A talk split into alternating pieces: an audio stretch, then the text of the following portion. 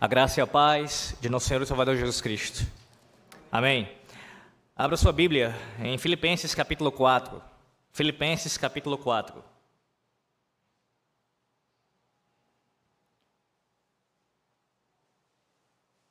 Lá em nossa congregação, nós temos chegado agora ao final das exposições nessa epístola tão preciosa. Hoje, se Deus quiser, será pregado o penúltimo sermão dessa série, lá. E nessa manhã, pela graça do nosso Deus, nós ouviremos um dos sermões dessa série. Já preguei um ou outro aqui, e nesse momento nós iremos ouvir mais um desses. E eu peço aos irmãos que não ouviram, se tiverem o desejo, procurem Lá no nosso Spotify você pode dar uma olhada e ouvir alguns dos sermões da série de Filipenses. Hoje, o sermão será pregado na perícope do versículo 2 ao versículo 5. Filipenses 4.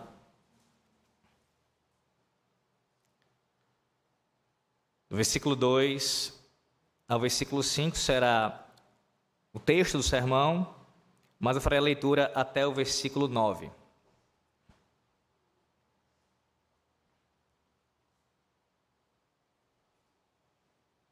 Assim diz o Senhor nosso Deus. Rogo a Evódia e rogo a Sintique. Pensem concordemente no Senhor. A ti, fiel companheiro de jugo, também peço que as auxilies, pois juntas se esforçaram comigo no Evangelho também com Clemente e com os demais cooperadores meus, cujos nomes se encontram no livro da vida. Alegrai-vos sempre no Senhor. Outra vez digo: alegrai-vos. Seja a vossa moderação conhecida de todos os homens. Perto está o Senhor. Não andeis ansiosos de coisa alguma. Em tudo, porém, sejam conhecidas diante de Deus as vossas petições pela oração e pela súplica, com ações de graças. E a paz de Deus, que excede todo o entendimento, guardará o vosso coração e a vossa mente em Cristo Jesus. Finalmente, irmãos, tudo que é verdadeiro, tudo que é respeitável, tudo que é justo, tudo que é puro, tudo que é amável, tudo que é de boa fama, se alguma virtude há e se algum louvor existe, seja isso o que ocupe o vosso pensamento. O que também aprendestes e recebestes e ouvistes e vistes em mim, isso praticai, e o Deus da paz será convosco. Amém. Ó Deus, nós te imploramos que o Senhor fales conosco. Sim, o Senhor tem falado, mas nós, como todo teu santo dia, queremos ouvir o Senhor falar pela tua pregação, pela pregação da tua palavra. Que seja Cristo aqui falando. Que o teu Santo Espírito se faça ouvir. Que não seja simplesmente um mortal, mas o Deus Todo-Poderoso, Criador dos céus e da terra, bradando, falando diretamente com o teu povo. Precisamos, ó Deus, necessitamos ouvir a tua voz. Queremos o teu consolo. Queremos ser edificados. Inclusive precisamos ser admoestados também. Portanto, ó Deus, te apieda de nós. Assim oramos, com o perdão dos nossos pecados, em nome do Senhor Jesus Cristo. Amém. Você já experimentou conflito na igreja? Já passou pela experiência de uma diversidade de opinião dentro da igreja? Tendo que passar por um conflito com alguém que você tem como seu irmão em Cristo. Seja numa igreja no passado, onde você já congregou, ou na igreja atual que você congrega, essa igreja aqui, a Betel. Você já passou por isso? Por conflitos na igreja? Se você passou já por isso, você sabe os péssimos resultados que isso pode causar. Deixa eu contar uma história para vocês.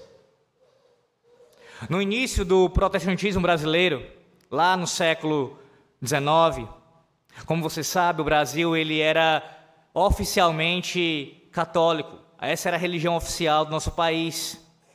E já tinham havido algumas tentativas do protestantismo entrar aqui, seja por meio dos franceses, dos holandeses, mas não havia ainda dado certo. Contudo, por volta dos anos ali de 1850, os esforços começaram a ter algum tipo de êxito. O Brasil estava começando a se abrir para essa possibilidade. E nós tivemos um homem bastante conhecido. É muito provável que você já tenha ouvido falar nele, até lido alguma coisa a respeito dele, chamado Robert Calley, um escocês que tinha sua origem presbiteriana, mas que acabou mudando para a igreja congregacional. Pouco tempo depois, mais precisamente em 1859, chega ao nosso país o missionário presbiteriano Ashbel Green Simonton. E ali, tanto ele como Calley começam a residir na cidade do Rio de Janeiro, capital do nosso país à época. Esses homens, eles tinham muita coisa em comum. Ora, eles eram opostos à igreja de Roma e por isso mesmo enfrentavam uma grande oposição da igreja romana. Eles tinham uma herança calvinista. Eles eram, acima de tudo, irmãos em Cristo. Ou seja, havia todas as condições para eles permanecerem unidos, trabalhando juntos na seara do Senhor. Mas o fato é que houve uma divergência entre eles. Alguns discutem para saber exatamente o que aconteceu, mas o que se diz, o que se conta é que Calley ele começa a acusar Simonton de tentar se apropriar da seara que era dele, a ponto de Robert Calley uh, fazer críticas a Simonton para terceiros, por escrito inclusive, afirmando isso. Simonton está tentando tomar uma seara que pertence a mim. Você acha estranho? Você considera isso estranho? Como é que você escuta isso? Gente como gente que possui o mesmo Senhor, gente que tem a mesma linhagem, a mesma intenção, se desentendendo e tendo ali uma uma ruptura, negando em alguma medida, a fé que eles professavam. Se você tem algum tempo de fé, você, de uma certa forma, não considera isso estranho. Você sabe que é comum na igreja haver conflito. Inclusive, alguns de vocês aqui, e talvez por que não dizer todos, já devem ter passado por isso. Não só de ouvir falar, mas experimentado uma situação de conflito na igreja, diretamente. Talvez você tenha sido o pivô desse conflito. O principal problema desse conflito. Sim, meus irmãos, porque conflito na igreja de Cristo, enquanto o Senhor não voltar, é uma realidade. E sempre haverá até o retorno dele. E é justamente sobre isso que o texto dessa manhã trata do versículo 2 ao versículo 5. Nós veremos que os conflitos, eles estarão presentes no seio da igreja, até o retorno de Cristo. Contudo, o nosso Senhor já nos concedeu os seus remédios preciosos contra essa artimanha do diabo. Sim, os conflitos eles estarão presentes no seio da igreja, mas o Senhor, ele já nos concedeu os seus remédios preciosos para nós combatermos essa artimanha do diabo. Veremos isso em dois pontos. No versículo 2, nós veremos a presença do conflito na igreja. Versículo 2.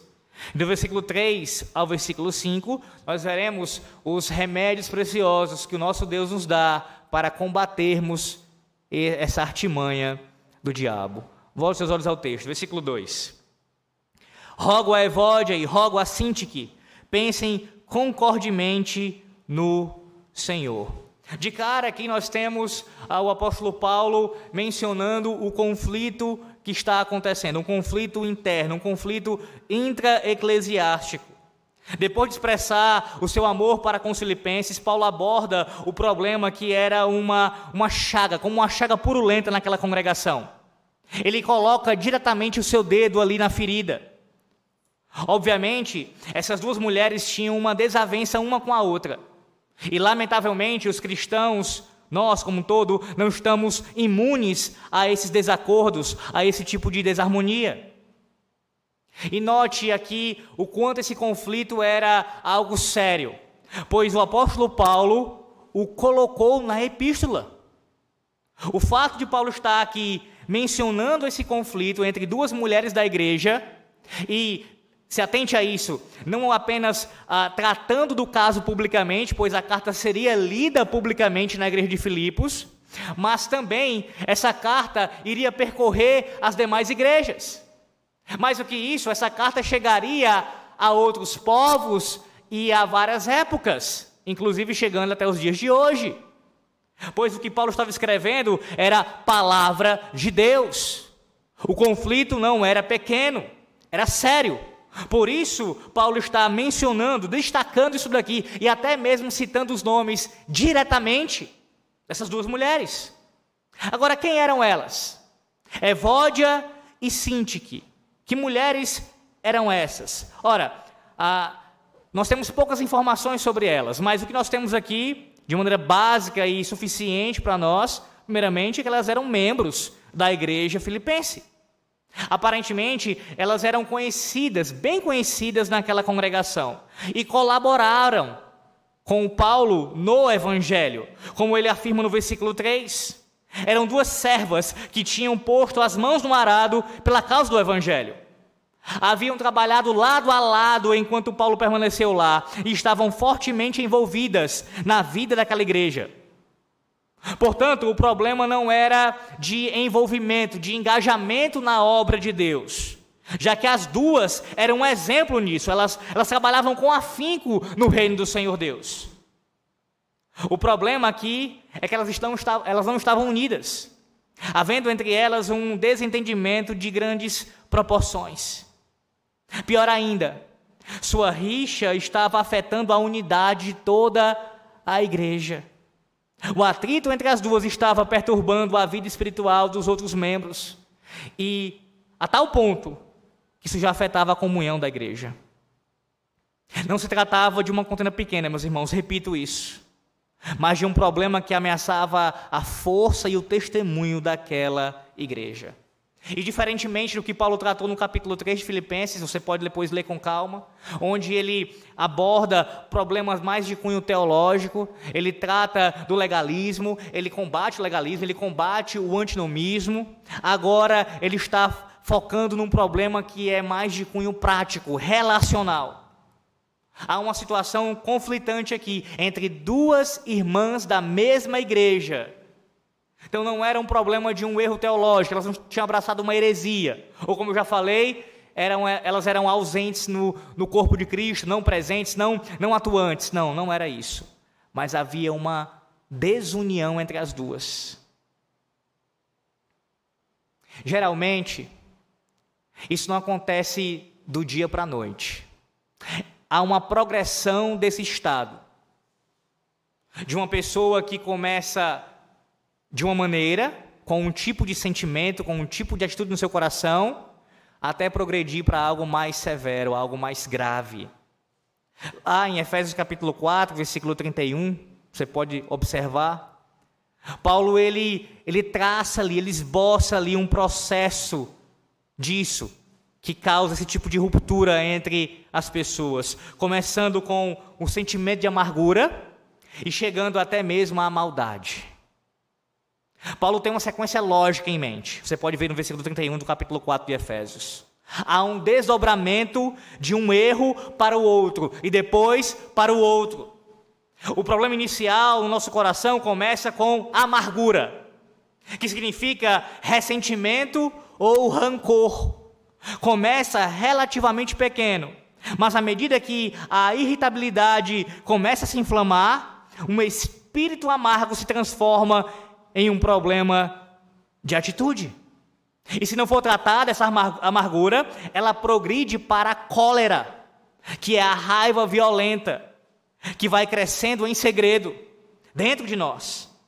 Ela vai aumentando até que uma hora perdemos a paciência. Alguém diz uma palavra e o caldo entorna. Quando existe amargura acumulada, basta uma pequena faísca para provocar uma explosão. De repente você perde o controle e diz algo em um momento de raiva. Isso então leva à ira, que é um sentimento latente de animosidade mais profunda. Aquele momento de cólera não vai embora, mas se instala e se transforma em uma ira contínua. A cólera explode em um momento, mas a ira é duradoura. A partir daí, a raiva aumenta e se transforma em gritaria. Essa palavra fala de uma explosão pública na frente de outras pessoas. Não há mais freio agora. E a pessoa perde o controle em público e começa a falar sem medir as consequências. Isso, por sua vez, leva à difamação, que é um assassinato do caráter de alguém. E finalmente vem a maldade, que é a proliferação do mal. Surgem as más intenções e os maus pensamentos se materializam em más ações. Todo esse desfile começou com uma pequena dose de ressentimento, no final resultou em maldade. Não é do dia para a noite. Mas para algo assim acontecer, normalmente se brota a semente de amargura no coração, se planta até ela virar maldade. Paulo, vendo a situação ali grave, ele faz um apelo. Note no versículo 2. Paulo usa duas vezes o verbo rogo. Isso reforça duplamente a intensidade da sua súplica. Não é que Paulo poderia ter ah, falado uma vez só, isso, isso não seria suficiente. Mas ele está intencionalmente sendo enfático no seu apelo se dirigindo a cada uma delas. É Paulo dizendo assim: rogo a você, Evódia, rogo a você, Sintique. Independentemente do que a outra fizer, independentemente do que a outra estiver pensando, independentemente de qualquer circunstância, eu rogo a você, Evódia, que você se reconcilie com a sua irmã. Eu rogo a você, Sintique, que você também faça o mesmo. Eu rogo a cada uma de vocês, pessoalmente, diretamente, não interessava o que a outra iria fazer, mas cada uma delas tinha a responsabilidade individual para com Deus e para com a igreja de se reconciliar com a outra. Esse rogo de Paulo aqui, esse, no verbo, no, no, no, seu original, ele tem esse, essa intenção mesmo, essa, esse significado de um apelo e uma súplica fervorosa. Paulo está exortando-os com um apelo também amoroso, como um pai, como um, um pastor preocupado com as ovelhas. Essa não era um tipo de súplica, meus irmãos, que elas poderiam desprezar. Paulo vi, é, é, clama aqui, conclama-as a viver em harmonia. Veja como ele diz: pensem concordemente. Essa frase aqui em nossa língua, no original, é uma palavra só, no grego, que significa literalmente usar a cabeça. Usar a cabeça. A ideia é que as duas usem a mente para estarem unidas ao tratar desse problema. Paulo já tinha usado essa palavra também em Filipenses, no capítulo 2, versículos 2 e 5, e no capítulo 3, versículo 15. Ele está dizendo que essas mulheres devem ter a mesma opinião sobre esse assunto. Elas devem entrar no mesmo barco e começar a remar na mesma direção, adotando a mesma mentalidade o que trará reconciliação e restauração em seu relacionamento. Pensem concordemente, tenham a mesma mente, tenham o mesmo pensamento. Usem a cabeça de vocês, Evódia e Sintique. Além disso, Paulo acrescenta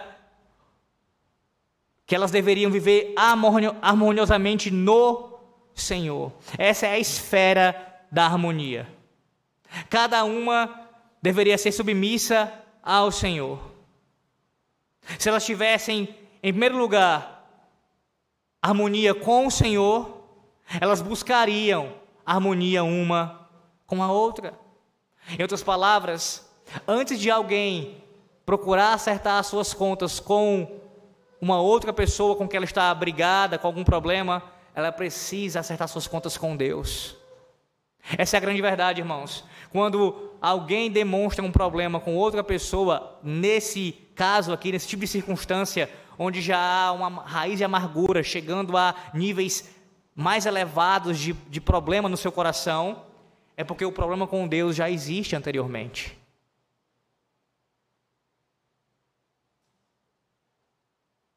Assim como Paulo, na primeira parte dessa carta, estabeleceu a base para a salvação, essas duas mulheres devem edificar sobre a salvação comum que elas possuíam no Senhor. E através disso elas conseguiriam re resolver essa disputa. O Senhor lhes daria humildade para guardar as armas. Elas deveriam confessar seu pecado primeiro, é verdade, e procurar uma atitude pacificadora. E no Senhor, a questão seria resolvida. Se não houver uma verdadeira unidade no Senhor, nada funcionará. Você tem dimensão, pelo menos alguma dimensão agora, depois da leitura e breve explicação desse versículo, do grave problema que estava acontecendo aqui?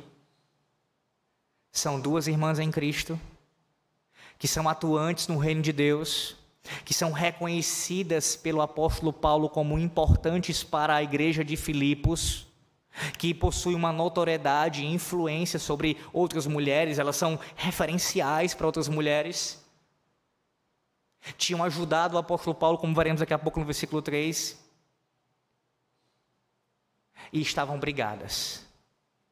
Estavam com um problema entre elas, um problema tal que foi necessário o apóstolo exortá-las publicamente. Qual é o conflito que você tem vivenciado, se você tem vivenciado na igreja? Qual é? Com quem é? Quem é a sua Evódia? Quem é a sua Sintik? Quem é? Quem é a pessoa que você tem lidado dessa mesma maneira? Seu irmão em Cristo, que você sabe que teme ao Senhor, que crê no Senhor, mas que, devido a alguma coisa que aconteceu entre vocês, agora vocês não se falam mais. Ou se falam, não há mais aquele clima saudável, tranquilo de paz, mas a situação ela é chata, é como se você não tivesse confortável no mesmo ambiente que aquela pessoa. O texto aqui não nos diz o que foi que causou aquilo. O que foi que causou aquele problema entre elas. Mas havia o problema. O que foi que causou o problema? Se é que você tem com alguém. O que foi que causou? O que foi que levou a agir ou está agindo dessa forma com o seu irmão, com a sua irmã, de maneira a tratá-lo tão indiferentemente, tão isoladamente. Irmãos, a Bíblia não fala para nós termos o mesmo tipo de intimidade com todos. Há uma clara diferenciação na Bíblia sobre ah, níveis de relacionamentos. Você não vai ter a mesma amizade, a mesma proximidade com ah, outras pessoas que você tem com o seu cônjuge, por exemplo, ou com seus filhos. Existem sim os nossos melhores amigos, pessoas que são amigos são mais chegados do que irmãos. Então aqui não é uma defesa de um relacionamento igualitário, ah, como se nós não pudéssemos ter nenhum tipo de diferença de nível de relacionamento. Deve existir. O problema é quando nós estamos tratando pessoas que são nossas irmãs em Cristo dessa forma aqui, causando divisão no corpo de Cristo, causando ah, uma ruptura dos laços, agindo como se isso fosse possível, estarmos separados, apartados uns dos outros. Às vezes, o problema é causado por uma coisa muito pequena. Muitas vezes é por algo muito pequeno. Uma palavra que foi dita de maneira ah, não sábia, e aí não houve também sabedoria da pessoa que ouviu para poder corrigir com amor, com respeito, com cuidado. Às vezes é um mal entendido. Uma pessoa na igreja fez um comentário acerca de outra pessoa. E aí você ouviu aquela história, já tomou como verdade, nem apurou os fatos e já começou a criar uma má impressão daquela pessoa. E dali começa-se uma, uma fissura. Há igrejas que possuem também a, o péssimo hábito de famílias que são famílias tradicionais da igreja, né? Tem a família X, a família Y, a família Z. E aí, a cada família quer ter o governo da igreja, quer mandar na igreja. Isso é muito comum no meio congregacional, mas não se engane não, viu? Porque no Arraial Reformado também tem. Também tem pessoas que agem assim. Ah, eu, eu plantei essa igreja, eu estive aqui desde o começo, a minha casa sediou aqui, ela recebeu os primeiros pregadores, e aí você se sente no, no direito de mandar na igreja. Porque você foi um instrumento de Deus para receber a igreja, agora você pode mandar na igreja. E aí essas famílias, acontece em alguns casos, elas ficarem rivais umas das outras. Você já ouviu falar com certeza você ouviu falar, no contexto nordestino mais ainda, de famílias que elas dominaram aqui no, no, no Nordeste, de querer disputar, isso acontece muito na, na, área política, a ponto de uma família mandar matar o filho de outra família, é, criar uma rivalidade entre famílias na área política, na área do chamado coronelismo. Pois bem, isso acontece na igreja. Isso acontece às vezes dentro da igreja, por disputa de poder, de status. E aí, às vezes, essa briga entre famílias começou de um problema bem pequeno, e você já está na segunda, terceira, quarta geração, e isso vai sendo alimentado pela descendência, aquela rusga entre as famílias. É um absurdo, irmãos, tal coisa. Agir dessa maneira é se comportar como Evode e Sintik. Pelo menos naquele momento quando eles estavam pecando contra o Senhor. Esse ano aconteceu uma tragédia em Teresina, uma tragédia terrível, onde não sei se os irmãos tomaram conhecimento disso, podem até pesquisar, isso foi noticiado, tudo que foi lugar, onde um cunhado acabou entrando num conflito com o seu com o marido da sua irmã, é, um homem que a, a, um era casado com a irmã do outro. E eles entraram em conflito, começou por conta de um problema bem pequeno. O filho de um deles, que era especial, que é especial, supostamente deu trabalho durante a noite, incomodou o, o outro, porque eles moravam numa, em casas que eram como se fosse o mesmo terreno. É o mesmo terreno, mas como se fosse um condomínio de casas. E aí o, o, um deles incomodado com o filho do outro, o choro durante a noite, aquela coisa, ah, foi tomar satisfação, o pai não gostou, foi tomar satisfação no outro dia com ele, porque ele tinha ido falar lá com a mulher, ele não estava em casa. Houve uma briga. Um pegou uma arma, o outro tinha pegado uma faca. Alguns tiros foram dados. A babá da criança levou um tiro na cabeça, porque estava passando. E os dois que entraram em luta corporal sofreram tiros. E os dois morreram. Agora, o detalhe dessa história, que não é nenhum detalhe, é que ambos eram membros da Igreja Presbiteriana do Brasil. Ambos.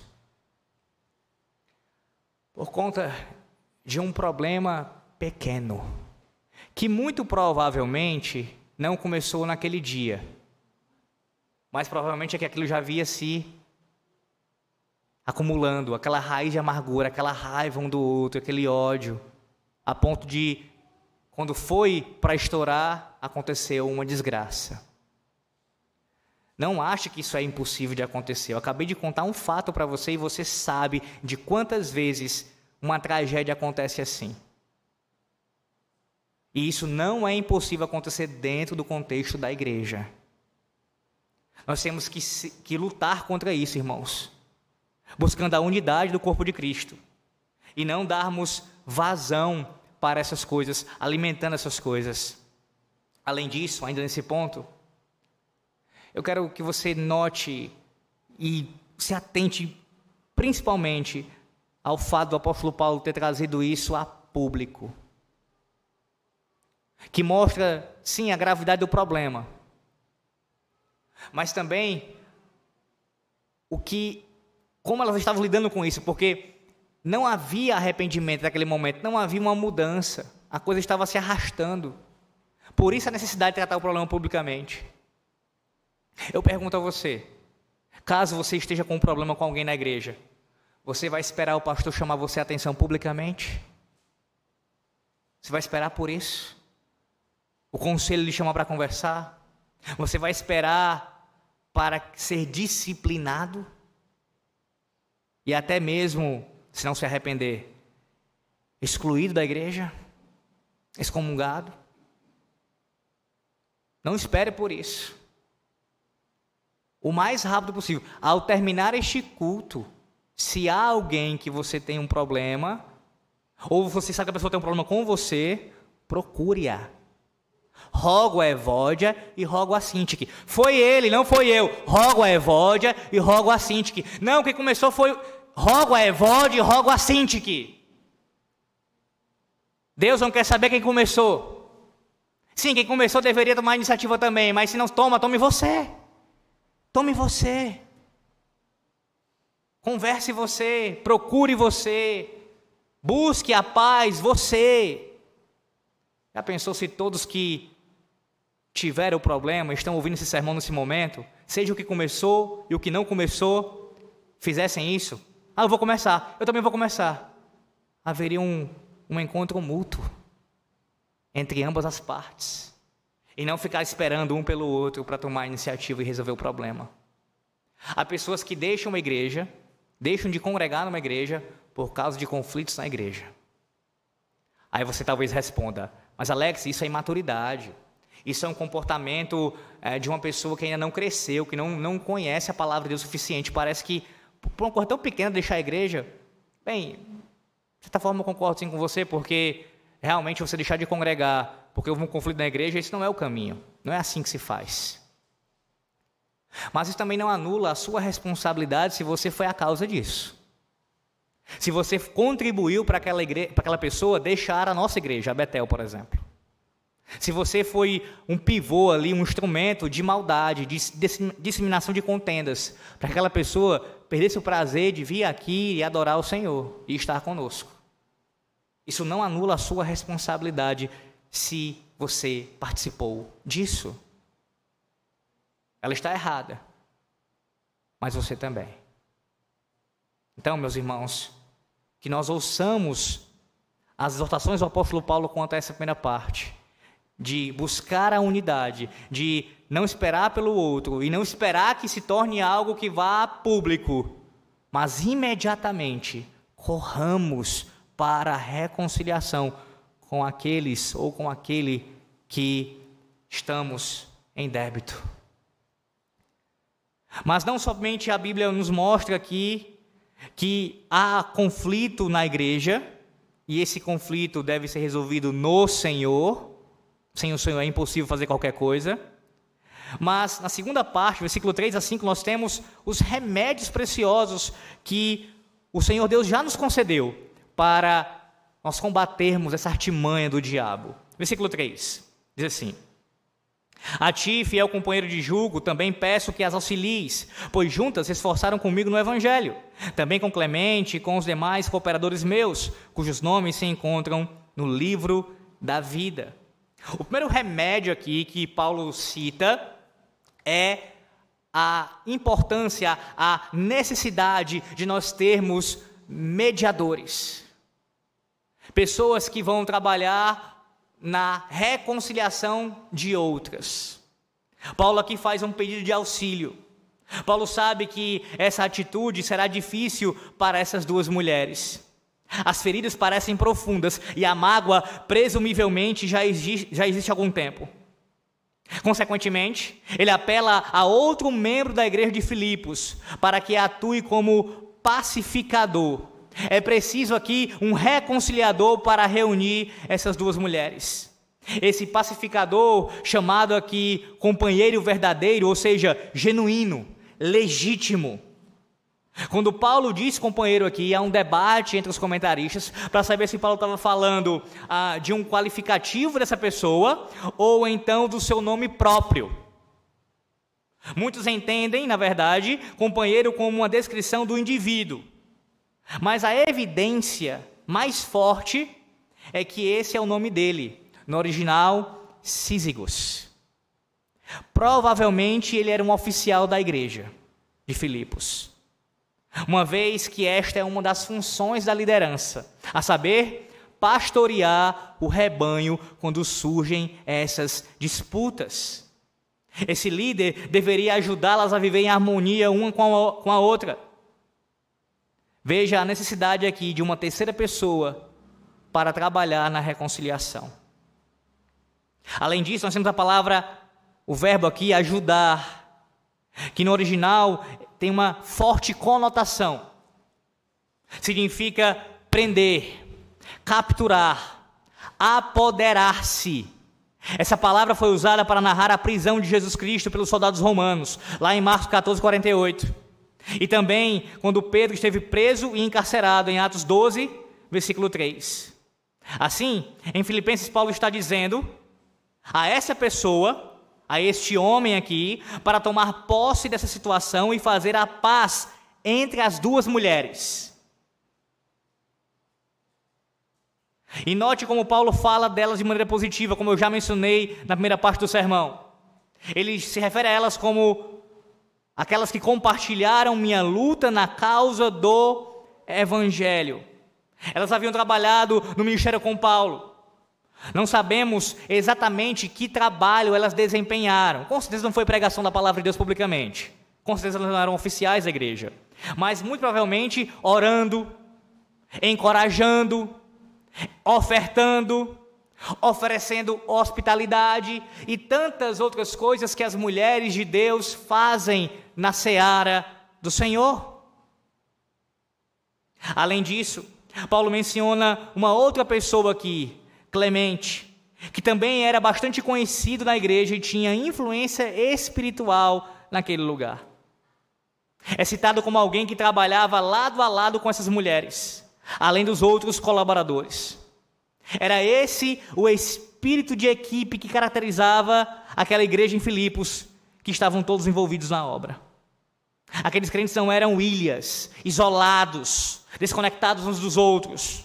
Cada pessoa cuidando das suas próprias coisas. Ao contrário, como membros do mesmo corpo, eles carregavam junto a carga ministerial, unidos como este corpo, pela causa do Evangelho.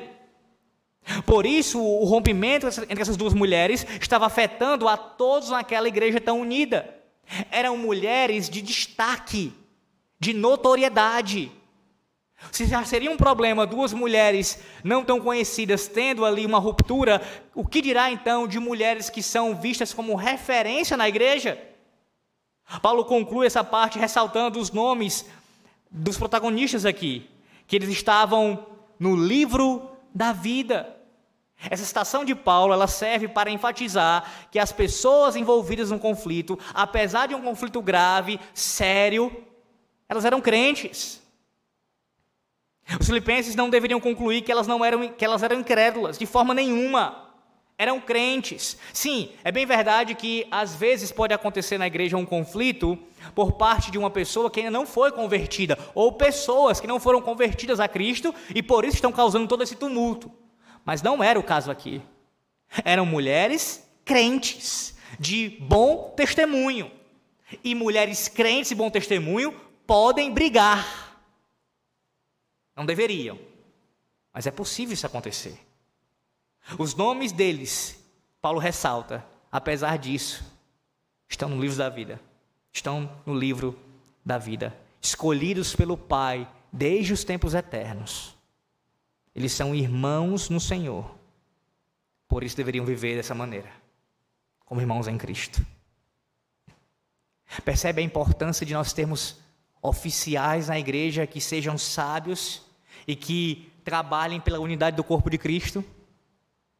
Homens que não apenas eles proclamem isso de púlpito, mas vivam com suas vidas. Eles não podem ser homens que fomentem a briga. Porque existem. Existem oficiais que, no lugar de apaziguar, eles trazem mais problemas. No lugar de agir com sabedoria, com brandura, com cuidado na situação, eles acabam tomando partido, por exemplo. Ah, a Evódia, ela é amiga da minha esposa, né? A Cinti, que ela se dá tão bem com a minha filha, é difícil eu ficar contra ela nessa situação. Não é assim que um oficial age. Ele tem que ser imparcial. Ele tem que agir de maneira justa, usando a palavra de Deus, tendo discernimento. Porque realmente não é fácil lidar com conflitos, com a resolução dos conflitos. É difícil. E se não for pela sabedoria de Deus, Ele nos dando isso, nós não temos como conseguir. Mas agora, o indivíduo desde o começo já partir com uma posição, já ficar do lado de alguém, porque se dá melhor com aquela pessoa, com aquela família, coisa do tipo, não é assim que devem proceder. Não é assim. Da mesma forma, você, crente, que pode não ser um oficial na igreja, mas você também é chamado por Deus para contribuir, para ajudar na pacificação do corpo. Não deixe esse trabalho relegado apenas aos presbíteros da igreja, aos diáconos. Sim, eles são os primeiros a ter que se envolver nisso, mas todos nós, em alguma medida, também devemos nos esforçar para manter a paz e a unidade da igreja de Cristo. Então, nós temos que contribuir para isso. E não, como diz uma expressão muito utilizada em nossos dias, né? Nos alegrarmos com o fogo no parquinho. Tem crente que é desse jeito. Ele está vendo o fogo tomar conta da situação, e no lugar de ele jogar água, ele joga querosene gasolina. Ele contribui para a situação piorar. No lugar de ser um pacificador, ele é alguém que está ali para ainda mais fazer com que a coisa fique é, distante. Talvez você diga, não, mas jamais eu faria isso, jamais eu iria semear a contenda ou comentar alguma coisa com alguém e piorar aquela situação. Talvez você não seja assim, ativo na questão. Mas a passividade também ela é pecaminosa num caso como esse. Se estamos vendo, se sabemos a realidade, se aquilo nos chegou aos ouvidos, se nós conhecemos a situação e nós podemos ajudar e nós ajudamos, isso é omissão. E é uma omissão pecaminosa. E outra, há pessoas que não agem ativamente para contribuir naquela ruptura, mas no coração se regozija com a briga que está acontecendo. Há pessoas que têm prazer na discussão, prazer no problema, prazer na briga. Prazer na briga. Certa feita, eu estava ah, ouvindo um desses programas de televisão, de auditório, isso na uma quinta, sexta-feira, assim, um dia da semana, e estava na casa de outra pessoa, na ocasião, e parei para ouvir um pedaço que estavam falando, e claro, 99% dessas coisas são bobagens, mas eu me atentei para isso devido a nós estarmos sempre atentos para usar como ilustração num caso como esse. E eles estavam falando alguma coisa sobre reality show e como aquelas apresentadoras, aquelas pessoas falavam com alegria de ver as brigas que aconteciam naqueles reality show. Assim, ó, ontem teve briga, ontem, ontem teve confusão. Ontem eles, eles se pegaram, o casal lá fizeram uma, uma confusão, aquelas duas mulheres lá brigaram. Sim, isso é comum entre os ímpios, eles agirem dessa forma, eles terem prazer na discórdia. Mas às vezes acontece na igreja. As pessoas se animarem, ficarem felizes, ainda que não demonstrem publicamente, o que seria já ainda o maior grau de impiedade. Mas no coração fica ali se regozijando quando tem um problema, quando tem um conflito. E aí então, se aquela pessoa que ela não vai com a cara sair da igreja por causa do conflito, ela acha melhor ainda. Que bom que aconteceu isso. Não, irmãos, não. Assim como o apóstolo Paulo exorta aqueles homens aqui, incentiva-os, pede, apela a eles para eles, eles irem e é, serem pacificadores lá também nós devemos ser. Trabalhar pelo bem da igreja, pela paz da igreja. Talvez nesse exato momento, e digo talvez mesmo, a Betel não esteja passando por nenhum problema assim, nem de longe. Tomara. Mas o que Deus nos fala hoje nessa manhã, que sirva para nós quando isso acontecer. Porque não ache que não vai acontecer conflito. Não ache porque a igreja é bastante reformada e caminha para cada vez mais ser uma igreja reformada. Isso significa que nós não teremos conflitos, dificuldades, problemas em nosso meio. E se lembre quando esse problema acontecer. Quando acontecer com outro e ainda mais com você, lembre-se disso. Um dos primeiros remédios aqui que nos é dado é nós agirmos como pacificadores e buscarmos outras pessoas que ajudem na pacificação do conflito. Para que o mais rápido possível o fogo não se alastre e possa ser apagado antes de um prejuízo ser enorme. Segundo, Paulo menciona agora a alegria, versículo 4. Alegrai-vos sempre no Senhor. Outra vez digo, alegrai-vos. Apesar do atrito entre Evódia e Sintique, Paulo exorta os crentes a se alegrarem. Uma contenda desse tipo poderia fazer com que a alegria se tornasse impossível. Como eu posso me alegrar num contexto como esse, numa contenda como essa? No entanto, essa é a exortação do apóstolo, a ordem é alegrem-se. Esse versículo ele expressa o tema central da carta dos Filipenses. Não é esta conhecida epístola da alegria, onde por tantas vezes o apóstolo Paulo menciona a palavra alegria? Pois bem, se pudéssemos citar um texto-chave, um texto que resume muito bem aqui a carta aos Filipenses, estamos diante dele. Filipenses 4, 4. Se você não sabia disso, ou se você não tinha se atentado, se atente hoje. Esse versículo tão conhecido está dentro de um contexto de conflito na igreja. A ordem para se alegrar, ela é em todas as ocasiões, em qualquer circunstância, dentre elas, no meio do conflito. Alegrem-se no Senhor. Regozijar-se é tão importante para a vida cristã que Paulo repete essa ordem aqui. Ele fala uma vez, ele diz outra vez, vos digo, alegrem-se. A alegria até poderia parecer um verdadeiro desafio aqui para elas e para eles como um todo, dada a turbulência que elas estavam causando. Mas era uma ordem a ser cumprida. Alegrai-vos aqui, meus irmãos, se encontra no imperativo presente. Um mandamento que ordena regozijo contínuo e habitual. Não é um ato isolado, mas é algo que deveria ser permanente na vida da igreja. Essas diferenças, desacordos internos, não devem impedir que os filipenses se regozijem, nem a Betel, nem crente nenhum. Alegrar-se em tudo o que o Senhor é para nós e tudo o que ele fez por nós.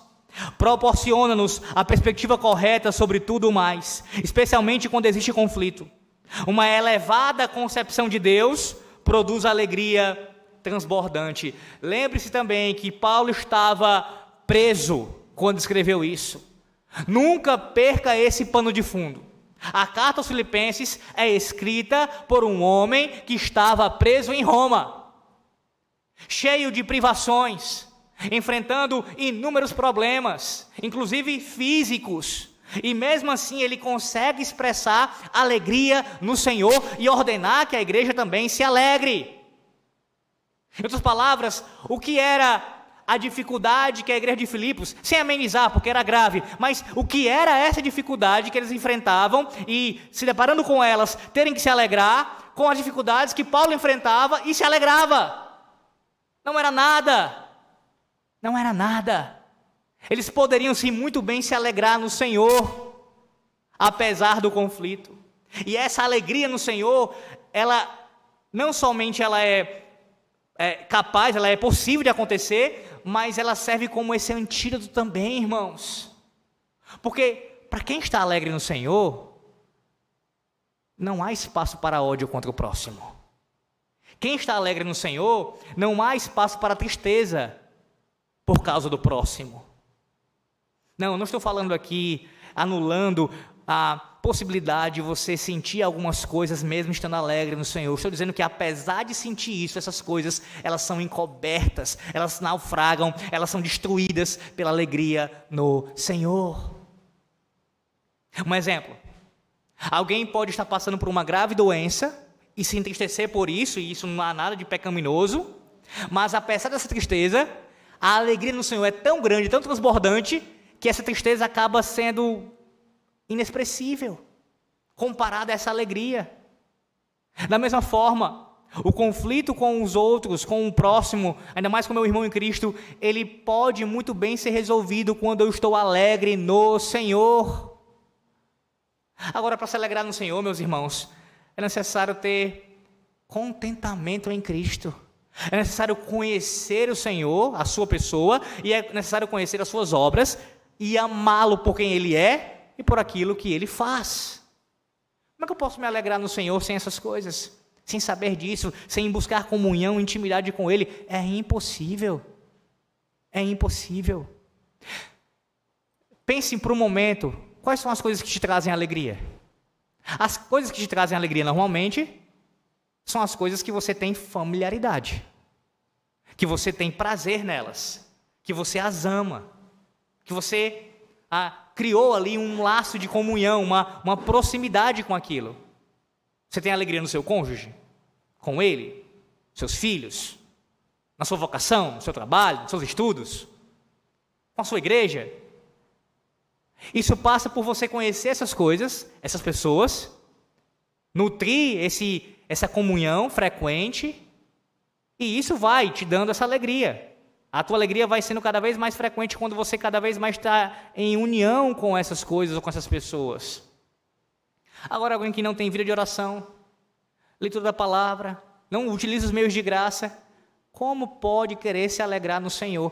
A, a, tua vida, se você não mudar, vai ser de mal a pior mesmo, é cada vez mais cabisbaixo, é tristeza, é lamento, é murmuração. Não tem como ter alegria no Senhor. Você olha para um versículo como esse e você diz: Eu não consigo crer. Sim, é bem verdade que só o Espírito Santo pode conceder essa alegria. Se ele soberanamente não operar em nossos corações, é impossível. Mas não anula a tua responsabilidade de utilizar todos os meios de graça para poder sentir essa alegria que ele causa no teu coração. E uma vez que você a tenha, ela servirá também como um antídoto contra o conflito. Você conhece aquele tipo de pessoa?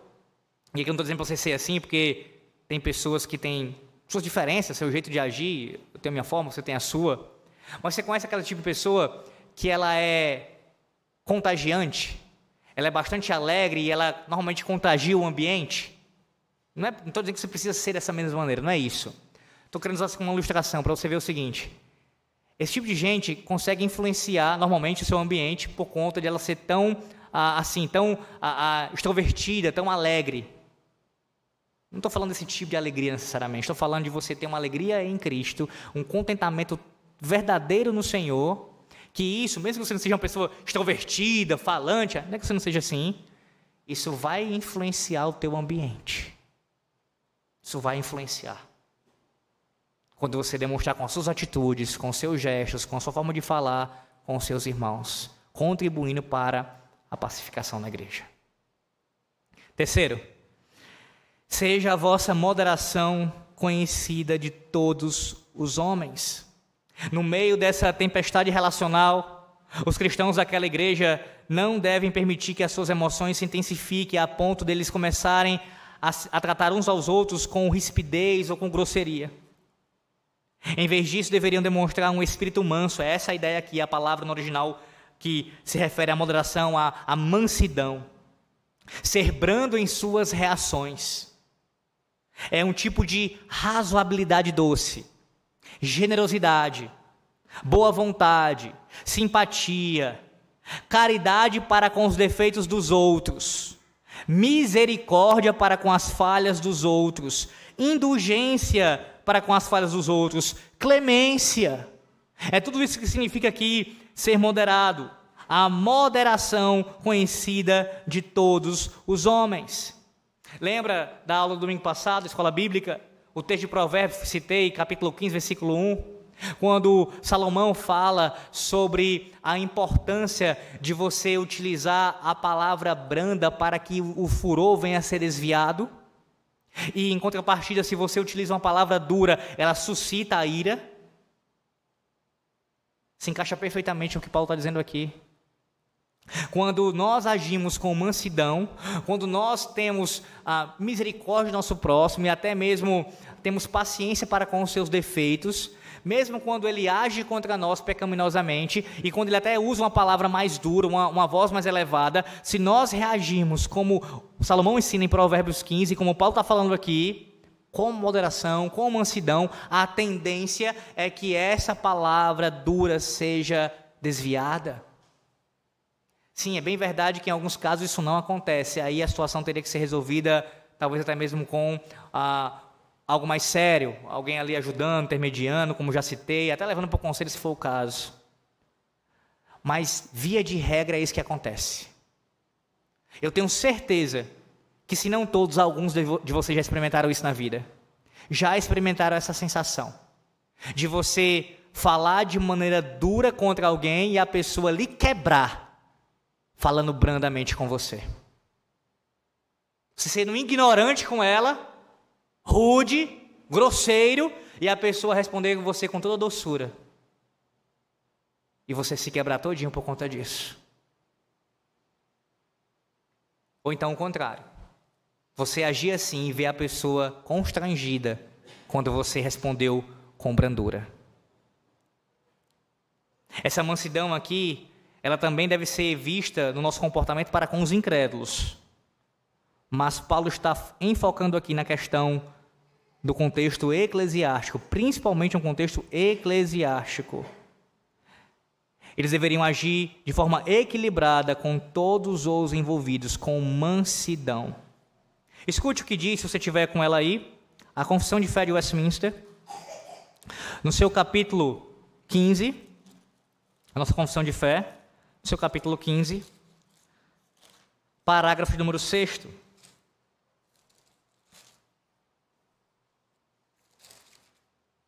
Diz assim: Como todo homem é obrigado a fazer a Deus confissão particular dos seus pecados, pedindo-lhe o perdão deles e abandonando-os, achará misericórdia. Assim também aquele que escandaliza seu irmão ou a igreja de Cristo deve estar pronto por uma confissão particular ou pública do seu pecado e do pesar que por ele sente, a declarar o seu arrependimento aos que estão ofendidos. Isso feito, eles devem reconciliar-se com o penitente e recebê-lo em amor.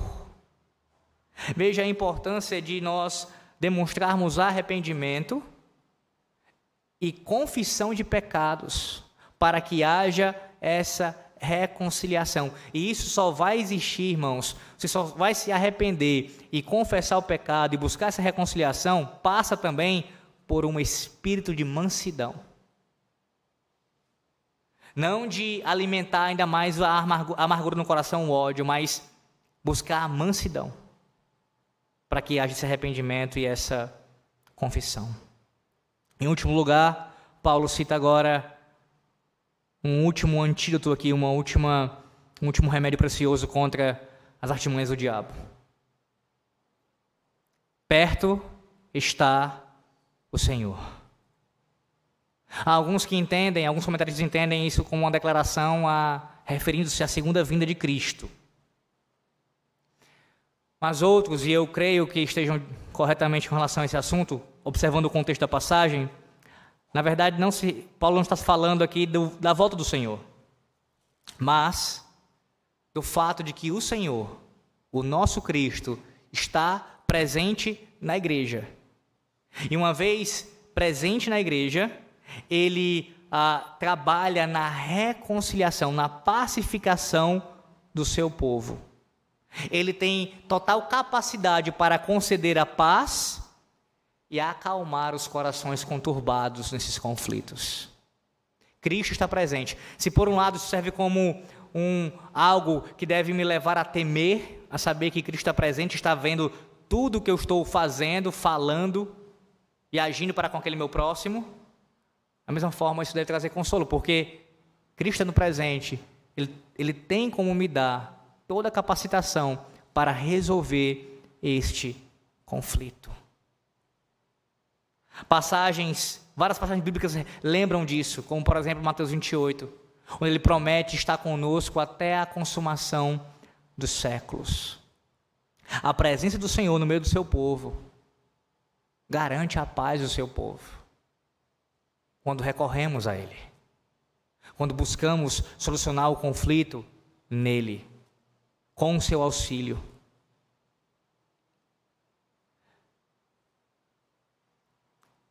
Concluímos citando aos irmãos que a proposição desse texto, quando trata, quando eu falo aqui da questão dos remédios preciosos, é uma clara referência a uma obra bastante conhecida do puritano Thomas Brooks. Ele tem um livro que tem esse título, Os Remédios Preciosos contra as artimanhas do diabo. E ele cita ali várias artimanhas do diabo e vários remédios preciosos que são dados por Deus a sua palavra para nós combatermos. E há um capítulo específico do livro que ele aborda a questão disso daqui, do conflito na igreja, dos problemas na igreja, da, da divisão no meio do corpo de Cristo. Ele vai citar lá vários, vários remédios preciosos, até porque Paulo aqui não está sendo exaustivo na sua lista, está falando várias coisas que são, devem ser feitas para nós termos a pacificação na igreja de Cristo. Dentre elas que Thomas Brooks cita, para nós termos aqui alguns exemplos, estão para nós lidarmos com o conflito na igreja de visão, devemos fixar mais nossos olhos, nossa atenção nas virtudes dos nossos irmãos do que em suas debilidades e pecados. Já pensou se a gente fizesse assim? Nós, no lugar de prestarmos mais atenção nos defeitos dos nossos irmãos, prestássemos mais atenção nas suas virtudes, nas suas qualidades.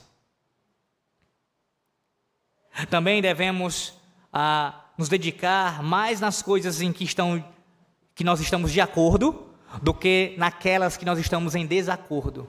Esse é um outro problema também que acontece no meio da igreja. Seja na igreja no seu sentido ah, local, como também ah, ah, maior, como também universal. Como assim? Há uma tendência nossa de nós darmos uma maior ênfase naquilo que nos separa do que naquilo que nos une. Daquilo que nos une. E aqui eu não estou falando, e jamais você pode pensar isso, muito menos a meu respeito, pelo que eu já ensinei aqui, que os nossos distintivos não são importantes. Você que me ouve pregar já há alguns anos aqui sabe muito bem o quanto eu creio nisso e defendo isso. Todavia, temos que ter cuidado para não tratarmos nossos distintivos presbiterianos reformados acima daquilo que é mais importante do que nos une com os nossos demais irmãos. Você quer fazer uma prova disso? Pense um pouco. Você tem comunhão com irmãos que pensam diferente de você em alguns pontos doutrinários? Eu não estou falando de pessoas que são hereges. Estou falando de pessoas que não são presbiterianos, por exemplo. Você tem comunhão com essas pessoas? Ah, eu tenho comunhão sim, são meus irmãos. Você consegue provar isso na prática? Você tem amizade com essas pessoas? Algum tipo de ligação, algum tipo de convívio?